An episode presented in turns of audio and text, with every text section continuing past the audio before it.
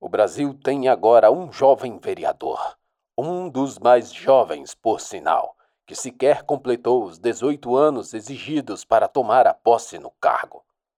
Vitor, como você se sente agora que vai trilhar o mesmo caminho do seu pai na política? Você está feliz? Sim, estou. Estou muito feliz. Que bom. Conte como foi essa duríssima campanha, já que você teve que enfrentar a sua mãe, atual vereadora pelo partido do qual seu pai é o presidente. A televisão se desligou. Vitor apertar o botão off no controle. Estava na sala do seu apartamento, trancado sozinho, aguardando a hora de sair para sua consulta. Ainda faltavam 50 minutos, mas já se aprontara. Percorreu o olhar pela estante da sala de vídeo.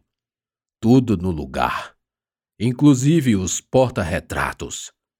Neles, fotos com seu pai, fotos de carreatas, fotos em comícios, fotos com pessoas importantes. Um nó na garganta, sombras, um suspiro profundo jogara dentro dos pulmões o ar lúgubre de seu apartamento.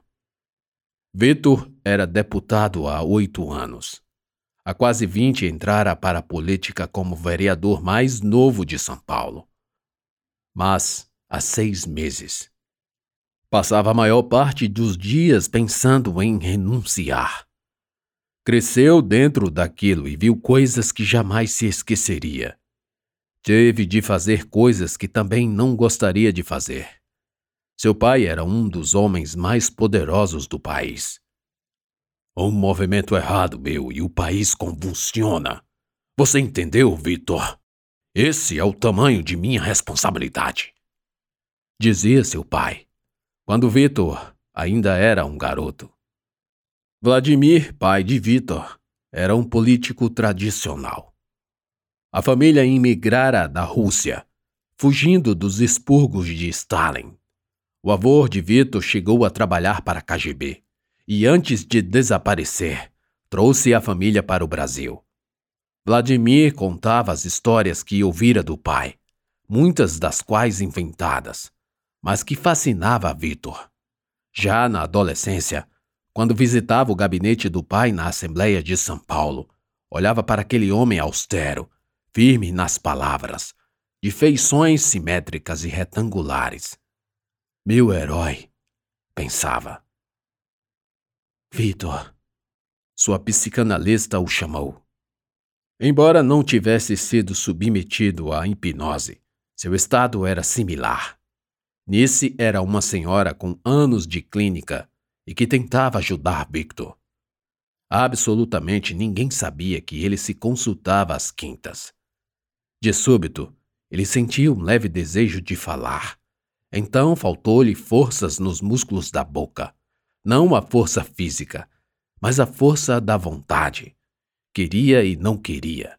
A boca abriu no marco, depois fechou-se. Estranho. Encerrou o pensamento. Você quer falar? Sim, não, não e sim. Ela só olhou para ele.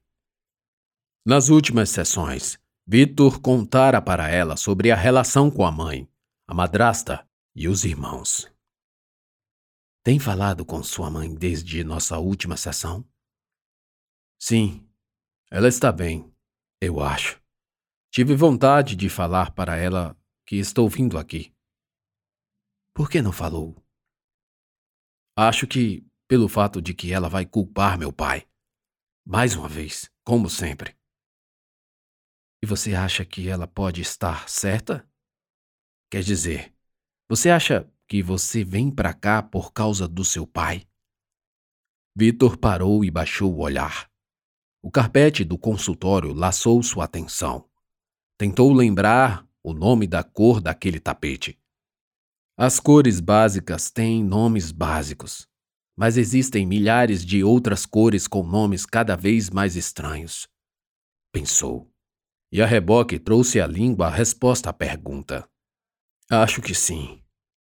Ele não é bem o homem que pensei que era. Não falo sobre o que dizem dele por aí na mídia. Digo a respeito do que eu achava que era. Difícil explicar. A psicanalista permaneceu em silêncio. Mais silêncio. Há quanto tempo não vê a fita de sua entrevista? Via hoje. Completamente? Não. Ainda não consigo. E como vai seu primo? O que tem ele? Diga você. Eu mal terminei de perguntar e você reperguntou. Falar sobre ele incomoda. Claro que não. Não é verdade o que dizem por aí. E o que dizem por aí? Sério isso? Vai dizer que não sabe. Quer só que eu exponha aqui, com minhas palavras, essas nojeiras que inventam sobre mim e ele. Eu não disse isso. Mas pensou. Vitor gritou. Deu-se conta do desatino. Desculpou-se. Respirou fundo, num suspiro demasiado demorado. Nice o aguardava. Sabia que a reação desproporcional do jovem contava com muito mais do que aparecia na superfície. Ele vai embora. Silêncio. Nesse sabia que Vitor precisava de mais palavras. Deveria me perguntar o que eu sinto a respeito disso, não é? Bem, ele é meu primo, alguém que conheço há muito tempo. Ah, a minha tia, que é irmã de mamãe, está doente e precisa dele lá. É só isso. Vitor começou a mexer na sobrancelha esquerda, enrolando os fios, para depois arrancá-los. Nice não impediu o processo. O jovem arrancou alguns. Olhou-os entre os dedos. Ainda não estão pretos, pensou. Quando sua tia adoeceu? Há seis meses. Câncer. Vitor. Oi. Sua tia faleceu. Você já me disse isso. Silêncio. Quem está doente? Vitor desabou numa convulsão de lágrimas. Abriu as comportas da alma. E toda aquela angústia, dor, paixão, amor, tudo aquilo represado em muros construídos pelo preconceito do pai, dos amigos, dos homens da sua estrutura social. Todo aquele monumento ruiu, deixando a água que transbordava cair pelos seus olhos e nariz. Pensou no tempo perdido, nas vezes em que teve que dizer não, querendo dizer sim.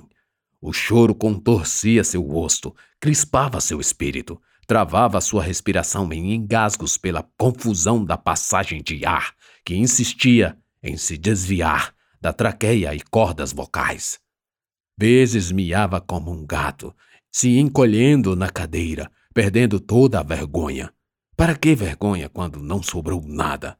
Foram-se alguns minutos naquele estado.